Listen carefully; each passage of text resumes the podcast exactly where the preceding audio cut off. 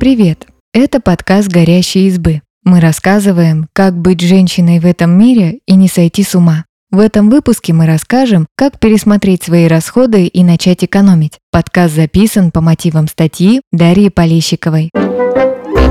Порой жизнь подкидывает трудности, в том числе и денежные. Поговорили с финансовым консультантом Екатериной Шипита о том, как начать экономить деньги и навести порядок в финансах, но при этом не отказывать себе в действительно важном.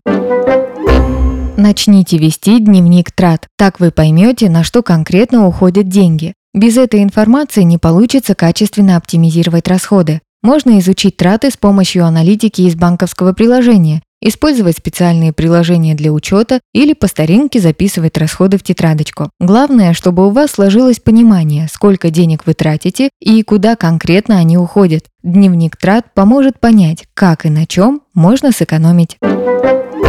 Откажитесь от лишнего. На неэффективных тратах вы теряете деньги, потому что они не приносят вам пользы или радости. Их можно отследить по дневнику. Лишними тратами могут быть, например, Подписки на сервисы, которыми вы давно не пользуетесь. Отпишитесь от них как можно скорее. Устаревшие или неподходящие вам тарифы мобильного телефона и интернета. Изучите предложения разных операторов и постарайтесь выбрать наиболее выгодный тариф, закрывающий ваши потребности. Дорогие кредиты со ставками выше рыночных. Если у вас нет лишних денег, лучше перестать отдавать их банку. Постарайтесь закрыть такие кредиты как можно скорее.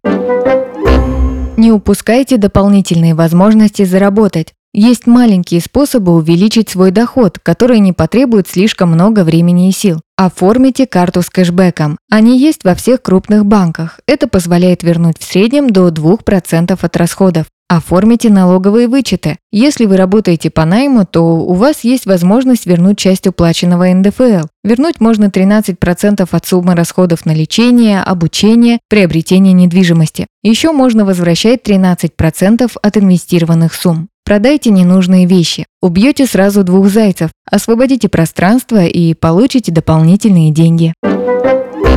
Составляйте бюджет. Не обязательно делать его очень детальным. Можно просто обозначить общие контуры. Обязательные расходы, необязательные – сбережения. Начать можно с планирования трат на неделю вперед, но лучше отталкиваться от того, как часто вы получаете доход. Если зарплата приходит один раз в месяц, составляйте бюджет на месяц вперед. Сам факт наличия бюджета поможет тратить меньше. Это как ходить в магазин со списком. Вероятность купить лишнее снижается в несколько раз.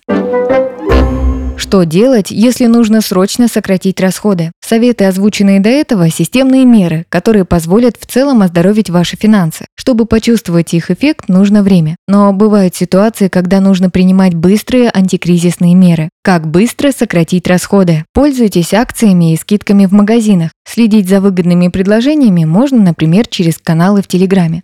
Отдавайте предпочтение большим экономичным упаковкам. Это эффективно только в отношении товаров с длительным сроком годности, которыми вы пользуетесь постоянно. Например, удобно покупать бытовую химию в 5-литровых бутылках. Планируйте меню, чтобы не выкидывать испортившиеся продукты. Не бойтесь покупать поддержанные вещи. Часто можно найти почти новые вещи со скидкой до 50% от магазинной цены. Покупайте или арендуйте крупные вещи в совместное пользование с друзьями. Не забывайте, что экономия не должна затрагивать те категории, которые позволяют вам поддерживать себя в ресурсе. Нельзя экономить на своем здоровье и образовании, на всем том, что поможет выйти из кризиса. Возможности экономии ограничены. Мы не можем тратить меньше нашего минимума. А вот у доходов нет предела, кроме того, что мы сами себе обозначим. Помните об этом и направляйте усилия на рост доходов. Спасибо, что послушали этот выпуск. Подписывайтесь на наш подкаст, пишите в комментариях о своих впечатлениях и делитесь ссылкой с друзьями. Пока!